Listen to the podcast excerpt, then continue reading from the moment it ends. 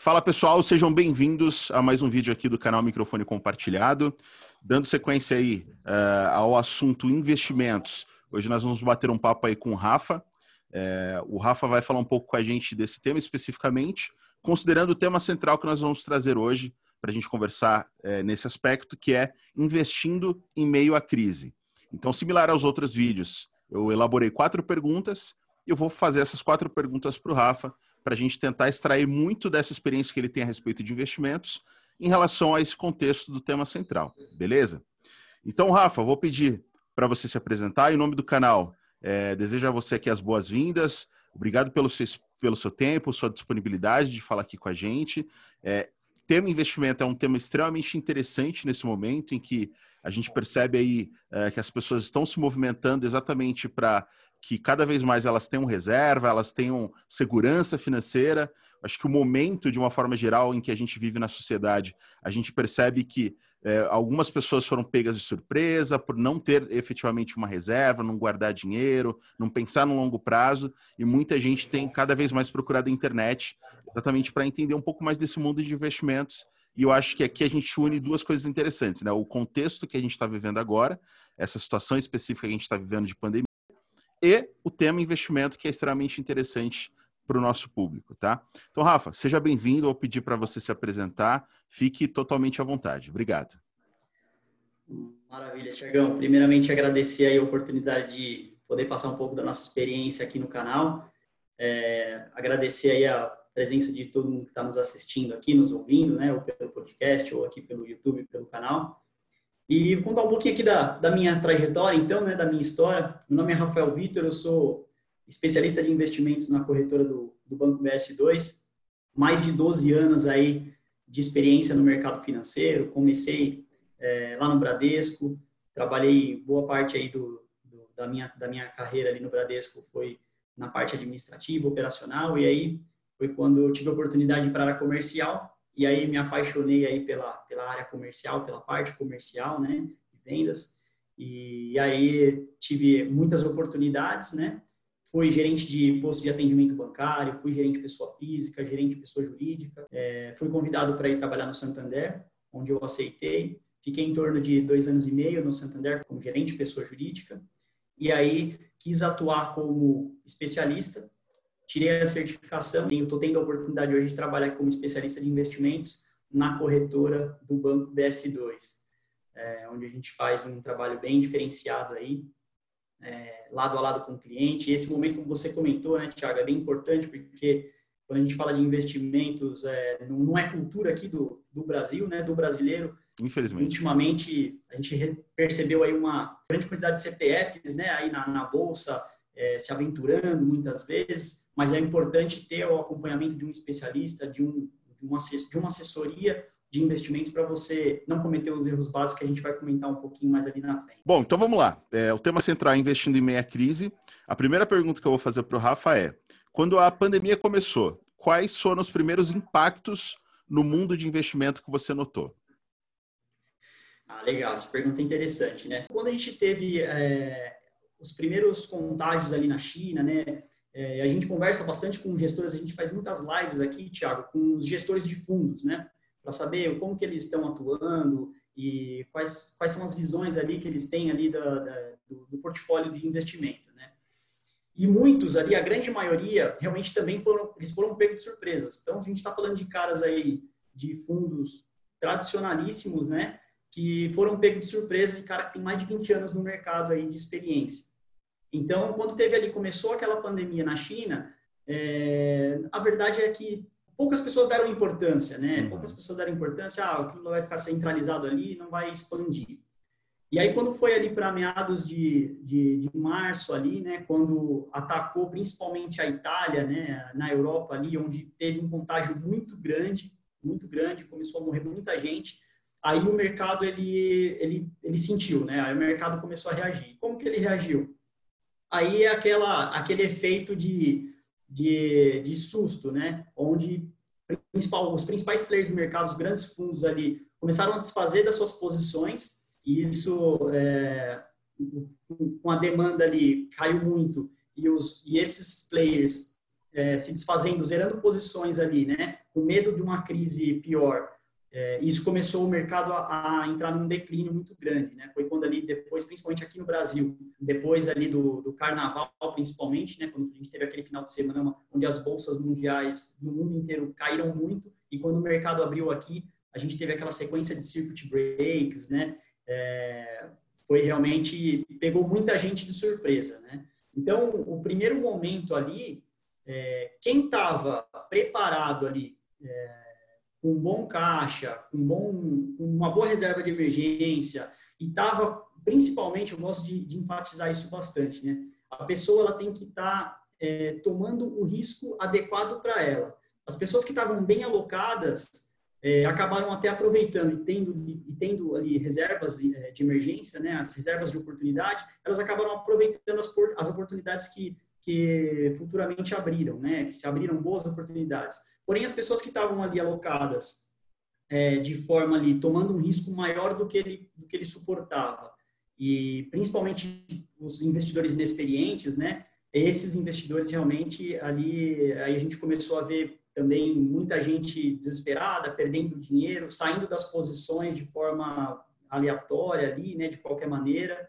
Então, é, realmente assustou muito o mercado. Mas eu diria que pegou muita gente realmente de surpresa. Até os grandes investidores foram pegos de surpresa. É, eu acho que aí entra um aspecto importante, que é, é a questão de falha de comunicação e o como essa comunicação ela efetivamente chega, e principalmente né, a importância dos, dos órgãos que norteiam tudo isso. Então, quando a gente fala do começo da, da pandemia, lá atrás ainda, em que, como você comentou no início, não, é, talvez nem todo mundo acreditava que teria um impacto tão grande. E ali a gente teve um primeiro direcionamento da, da OMS, por exemplo, falando, não, não é nada demais, fiquem tranquilos e tal. Então acaba que esse posicionamento de um órgão tão importante, você acaba ficando mais seguro naquele momento em relação às decisões que você deveria tomar. Porque eu imagino o seguinte, né, para o mundo de investimentos e para quem de fato faz o que deveria fazer, no sentido de fazer uma divisão correta de investimentos, alocando uh, percentuais específicos para cada tipo de modalidade e tudo mais, esse cara ele teve impacto com certeza, mas o impacto ele foi menor, né? Aí eu acho que aí entra um outro impacto também, que é a questão da euforia lá, da, depois que bateu mais de 100 mil pontos no ano passado ainda, em que todo mundo tá falando, cara, bolsa é o melhor momento agora, vamos entrar, vamos entrar. Aí, imagina, 120, o cara comprou aqui, pum, chega a 60. Aí o cara fala, não, tá vendo, ó, ações aí, pô, renda variável não vale a pena, é loteria e tal. É isso mesmo. E aí começa a gerar todo o impacto na cabeça dessa pessoa, né? Sim, é engraçado, Tiago, que assim, a gente conversa bastante aqui, né, com, com os clientes, e realmente esse daí é o famoso efeito manada ali, que a gente costuma dizer, né? Então, e, e principalmente isso também se deu à nossa taxa de juros, né? Uhum. É, num passado não tão distante aí, o investidor ele tinha uma taxa de juros aí em 2016, 2017, 14,5% ao ano. Poxa, ele tinha mais um famoso famigerado aí 1% ao mês, sem fazer grandes esforços, né? Deixando ali o seu dinheiro na poupança ele tinha 1% ao mês. Então, por que, que ele ia para a Bolsa correr risco, né? Uhum. Então, com, com a mudança aí, né, da, do Banco Central, de, de, política monetária do Banco Central, começou a cortar muito juros. Então, hoje a gente está num patamar aí muito baixo, né? Desde o ano passado aí a gente já tem é, uma taxa Selic muito baixa. E aí o investidor ele começou a ter que correr um pouco mais de risco. Ele não tem jeito. Para ele ter um pouco mais de retorno, ele vai ter que correr um pouco mais de risco. Por isso que é importante é, o trabalho aqui nosso de assessoria, né, com especialista, para justamente adequar dentro do perfil de risco do cliente, dentro do objetivo financeiro dele, as parcelas corretas aonde ele vai poder alocar os seus investimentos. Então, o ano passado, como você bem comentou, a bolsa teve 2,33% de rentabilidade no ano. Poxa, foi maravilhoso. Das, um dos show de bola, um, das principais, um dos principais retornos aí do Ibovespa. Só que aí o que acontece? Calhou dessa, dessa política monetária está baixa, a taxa de juros aí, o Banco Central cortando taxa de juros, o investidor não tinha muito, não tinha muito retorno ali na, na renda fixa e viu a bolsa ali, poxa, a bolsa dando 30% no ano, é aqui que eu vou ter que ir, né? Aqui que eu vou colocar meu recurso. Só que ele acaba cometendo o erro básico do investimento, que a gente comenta muito aqui, né? Ele vai ali, compra quando está alto, na euforia, e aí numa alguma crise que aconteça, onde ninguém está precificando isso, como, a gente, como aconteceu com a gente aqui no, no, no, começo do ano, né? Vem um coronavírus da vida e despenca a bolsa, né? E aí o investidor que está mal alocado, que não está bem orientado, ele se desespera e acaba vendendo ali na, na, baixa. Né? Então ele compra na alta e vende na baixa. Ele comete o erro, comete o erro básico ali do investidor. Aqui talvez já encaixe até a segunda pergunta para você aí de fato se aprofundar nessa, né, nesse olhar especificamente. Né? Então, no seu ponto de vista, quais foram os principais erros cometidos pelos investidores nesse período. Então você comentou, né, dessa questão da euforia, de comprar na alta, mas se aprofunda um pouco mais nesse momento, o que, que você sentiu dos clientes, daquilo que você lia, dessas interações com outras pessoas? Como que foi esse sentimento? Então, o que, que a gente percebeu, né? Os clientes que eles estavam bem alocados, eles tinham ali, é, principalmente, eu vou falar ali até da, dos meus clientes, né, que eu atendo. Foram, assim, pouquíssimos clientes, eu vou dizer que quase um ou dois clientes de uma de um, de um universo aí de, de, de muitos clientes é, que ficaram assustados e acabaram resgatando os seus recursos. A grande maioria, eles estavam bem orientados, estavam é, com uma parcela de risco adequada ao seu portfólio e muitos é, se assustaram, mas entenderam e, e, permaneceram com recursos. Hoje eles já retomaram aí os, os as rentabilidades e, e, muitos que também já tinham oportunidade, tinham uma reserva de oportunidade, aproveitaram ainda mais as oportunidades porque os preços daqueles ativos que eles acreditavam e daqueles fundos que eles acreditavam, as cotas ficaram mais baratas ou o preço daqueles ativos ficaram mais baratos. Então, eles aproveitaram e aportaram mais, compraram quando estava realmente bem descontado. Então, é, é, é visível, assim, é notório quando você atende um cliente que ele não tem, é, às vezes é um cliente inexperiente e que não teve uma orientação adequada. Colocou ali 100% do patrimônio dele em bolsa, porque ele falou, poxa, eu vou ficar rico aqui, em um ano eu vou ficar rico.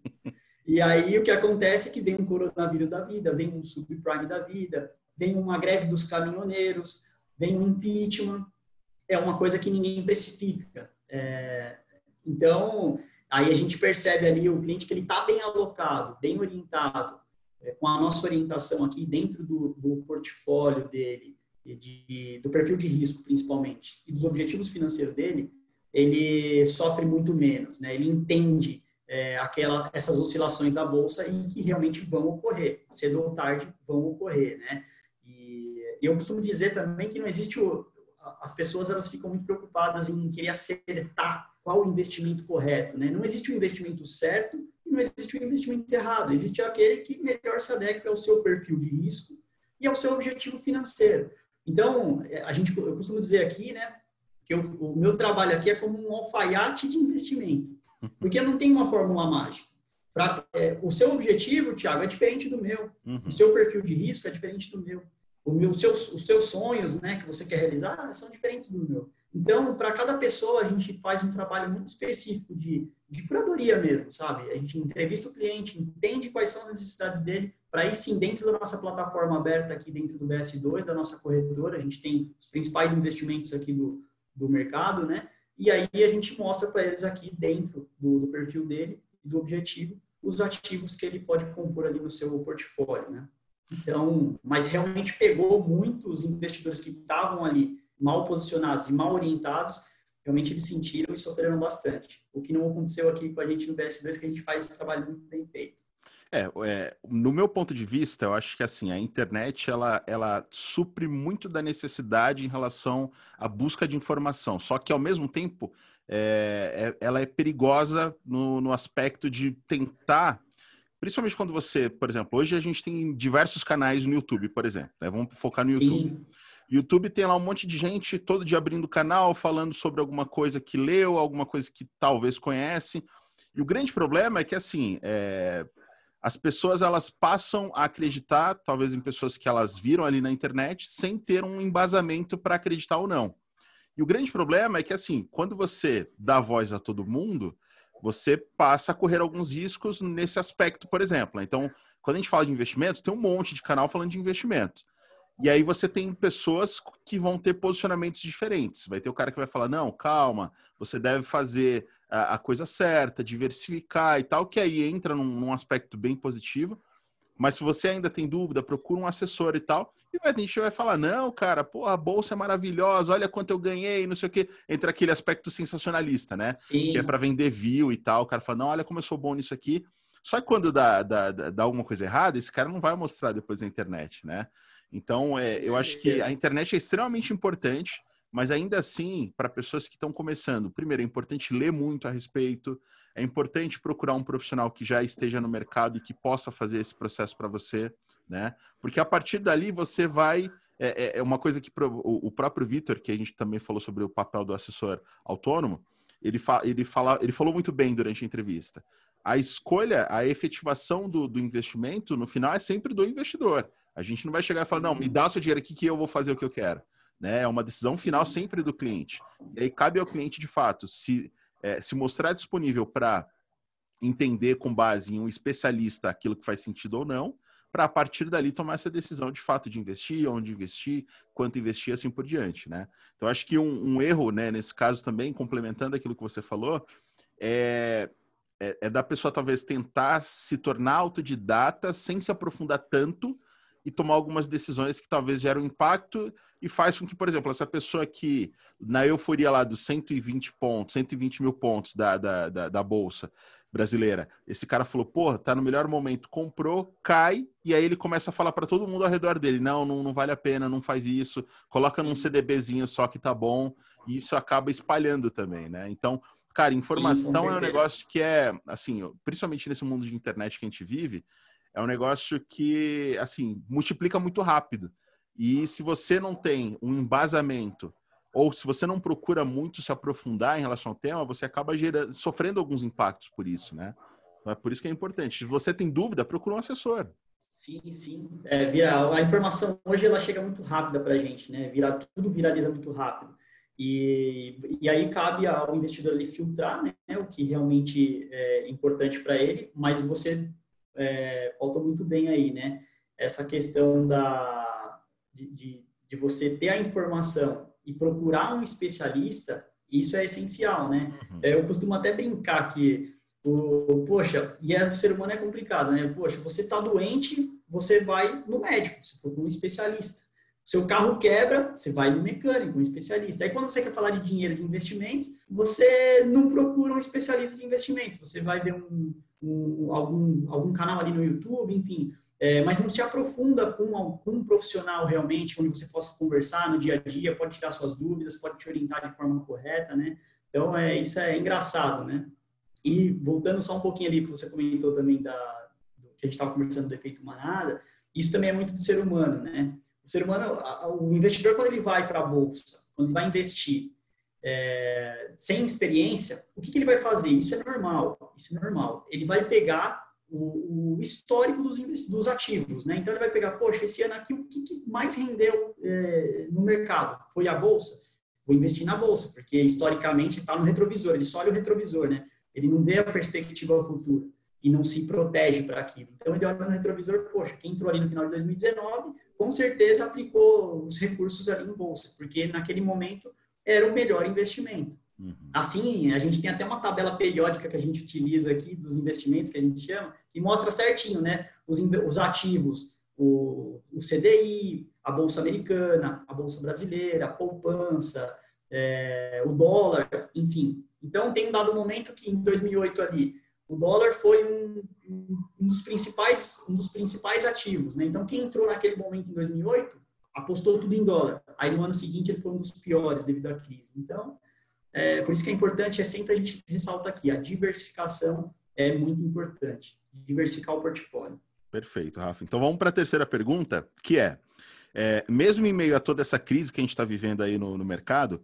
alguns setores ainda conseguiram bons resultados. Né? Então, a, a, pergunta é, quais são esses setores e por que, que você imagina que eles foram tão bem nesse momento? Ah, legal.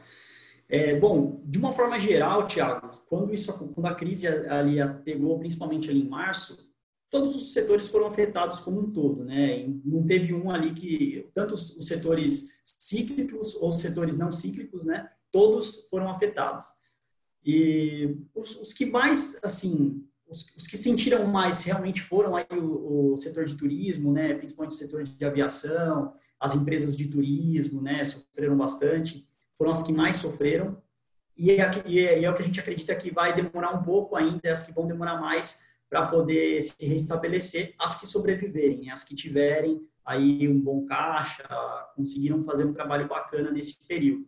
Mas as que retomaram aí, sem sombra de dúvidas, que tiveram um, uma retomada mais rápida e estão mostrando aí bastante efetividade, foram as empresas, principalmente as exportadoras, né? Porque a China, ela foi a primeira a entrar na crise, foi a primeira, uma das primeiras a sair. E quando a, a, voltou a economia a pulsar na China, a China é, ela importa muitos produtos aqui, principalmente do, do Brasil aqui, né? Uhum. Então as empresas aqui é, exportadoras, né? É, a gente pode pegar aí as empresas principais de commodities, né? Vale, é, de, de, papel e celulose, Suzano, essas empresas que são, são exportadoras para a China, elas é, conseguiram aí ter um retorno mais rápido. E aí também, é, dado todo o cenário que a gente está vivendo, de não poder, das lojas fechadas, né, toda essa, essa questão da quarentena, as grandes varejistas que já tinham ali uma plataforma de e-commerce é, mais robusta, cito aqui Magazine Luiza, um exemplo, né? E via, via varejo, por mais que tenha passado por um turnaround aí, mas está tá, tá passando aí por um turnaround, mas também está se, se recuperando bem. E a B2W, principalmente, né? Poxa, se você pegar o histórico ali da, de março até, até agora, elas já se valorizaram bastante, já se, se recuperaram muito bem. São uma das, um dos principais setores. Então, eu destacaria aí, principalmente o setor de, de exportação, né, como um todo, todas as empresas exportadoras, e o setor de varejo também, que como todo mundo está em casa agora, todo mundo compra só por e-commerce. Então, essas empresas que já, já tinham uma plataforma robusta ou que se adaptaram muito rápido, elas saíram na frente aí nessa retomada da economia. É, e, e, de fato, assim, faz todo sentido. Eu, eu comprei B2W a 56 reais por ação e eu vendi a 92 reais. Então, assim, e hoje, hoje bateu 100, tá, tá, hoje caiu um pouco, né? O mercado ele reagiu um pouco aí com essa questão do, do Bolsonaro, enfim, dos, do, do, vírus aí que tá, que, alguns casos que voltou, na, voltou a, a, se falar ali na, nos Estados Unidos principalmente, e também a realização de, de lucro, né? A bolsa subiu já bastante aí na semana passada, mas a B2W agora bateu 112 aí, 113 reais, poxa. Tava, é, ela chegou a bater na crise 45, 47. Então, e a tendência é só crescimento, é. né? Se você pegar, por exemplo, o Mercado Livre em valor de mercado, ela superou grandes empresas aqui do Brasil, né? Exatamente por isso, né? As pessoas, porque é, até o modelo de negócio, se a gente for para pensar de uma B2W, mudou muito nos últimos anos, né? Sim. B2W, por exemplo, o que, que compreende B2W, né? É, a Submarino, Americana.com, né? É, então, assim, é, essas empresas basicamente botavam os produtos dela numa vitrine, que é a internet, e a pessoa ia lá e comprava, né? O que, que o Mercado Livre tinha de diferente? Eram pessoas comuns, né? É, pessoas como eu, você, que iam lá, colocavam um produto dela, e o Mercado Livre entra ali como uma vitrine, né? É, que a gente chama de marketplace, né? Que vai, vai botar a vitrine do seu produto e alguém vai comprar. Então ele entra meio que como um intermediador, né? Então, o que aconteceu, por exemplo, quando a gente pega uma B2W? Mudou muito porque agora a B2W também adota esse modelo de colocar na vitrine produtos de outras empresas. Né? É, então, quando a gente pega esses exemplos, e durante esse período que a gente está vivendo, é o que você falou, muito. Quem que. É, tem muitos shops que estão fechados até agora. Como é que você vai comprar? Internet. E a internet abre margem exatamente para isso, para que inclusive pessoas comuns que não tinham uma loja possam passar a vender através de um e-commerce, por exemplo, né? Então é. com certeza. É um fator que colabora bastante para que esses setores consigam cada vez mais crescer. E adicionalmente a isso, além da, da questão das ações, né, uma coisa que a gente estava até falando um pouquinho antes, quando a gente olha para o mundo de fundos imobiliários, por exemplo, um setor que está indo muito bem também é o de logística, né? De galpões logísticos. Sim, por quê? E, e, é, é, não só o, o setor ali de, de, dos fundos de galpões, de galpões logísticos, né? Porque justamente essas grandes empresas elas têm que ter os centros de, de distribuições dela. Então isso é, fomenta mais esse mercado e a tendência aí é crescer. E também é um setor também que não só nessa nessa questão da, do, do, do galpão logístico, mas da logística em si, né? Então empresas aí como como a R-Log, né, a Cosan, logística, a Rumo, que faz essa logística, né, principalmente aqui no Brasil. É, o Brasil é um dos, dos principais aí é, produtores de, de, commodities em soja, milho, esse tipo de coisa.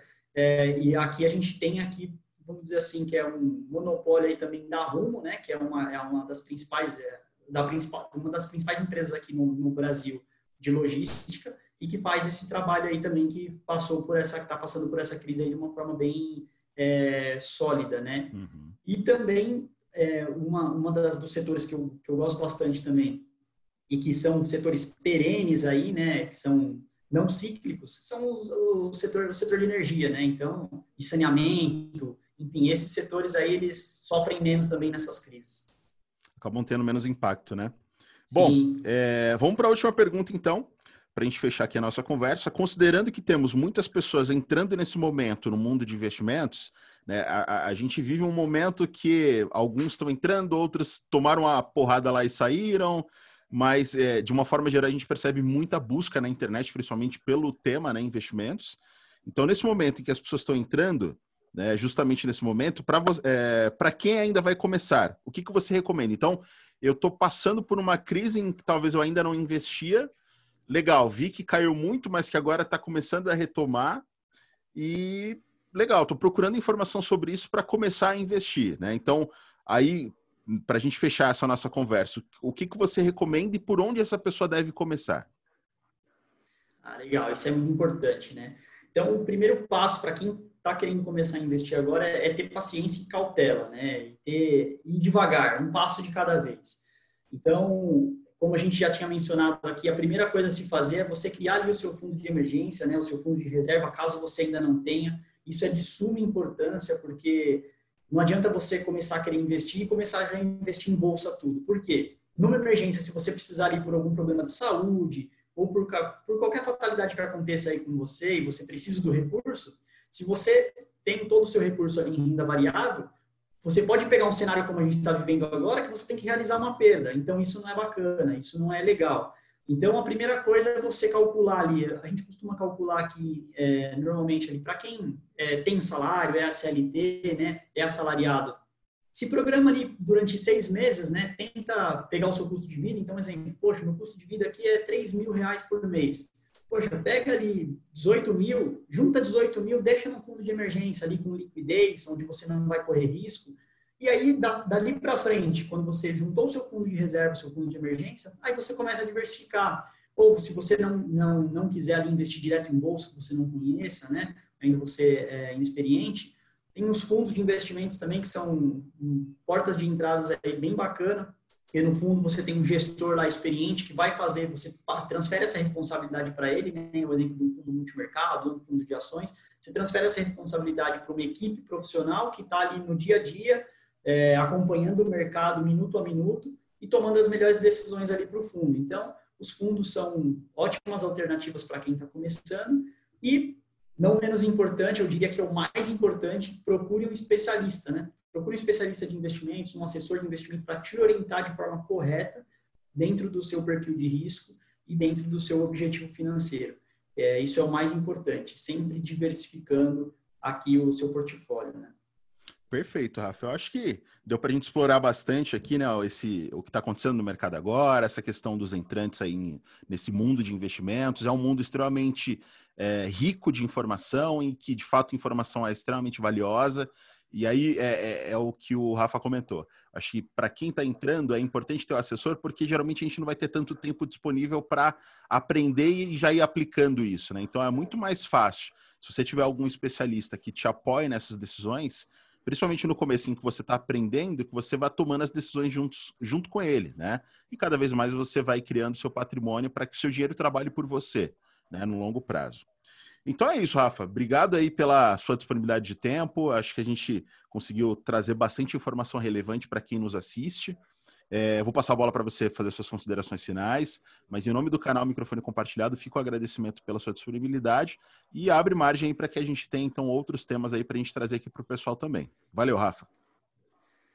Maravilha, Tiagão. Eu que agradeço aí a oportunidade, é, te agradecer aí pelo, pela disponibilidade do seu tempo aí também, do, do seu horário aí para a gente poder bater esse papo e trazer esse tipo de informação, principalmente nesse momento que a gente está vivendo, é de suma importância. Parabéns aí pelo canal, é, continue aí com sempre trazendo conteúdo relevante para o pessoal, isso é muito importante.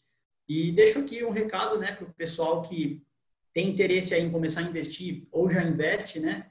É, vou deixar depois aqui o, o, o link aí para o pessoal, Tiagão, para quem quiser o meu contato aí também com um especialista, né? Pode me contatar, eu fico à inteira disposição aqui para poder tirar dúvidas de vocês. E para quem ainda não conhece o BS2, convido aí também a conhecer o BS2, né? Uma plataforma, um banco é, muito tradicional, um banco já robusto, mais de 27 anos de experiência aí no mercado e uma plataforma totalmente digital, onde você tem uma experiência fantástica e ainda conta aqui com um especialista, né, com o apoio de um especialista é, de investimentos, que isso é de suma importância, né? E dentro da nossa plataforma lá, você, o cliente que investe aí em ações, tem o nosso home broker, os fundos, conta corrente, conta internacional que tem disponibilidade em dólar, um baita diferencial aí no mercado. Então, convido a vocês aí a, a se inscreverem também no canal do YouTube aqui do, do BS2 e também fico à disposição para quem quiser me contatar e quiser saber mais sobre investimentos, mais sobre o BS2, eu fico à inteira disposição aqui, Tiagão.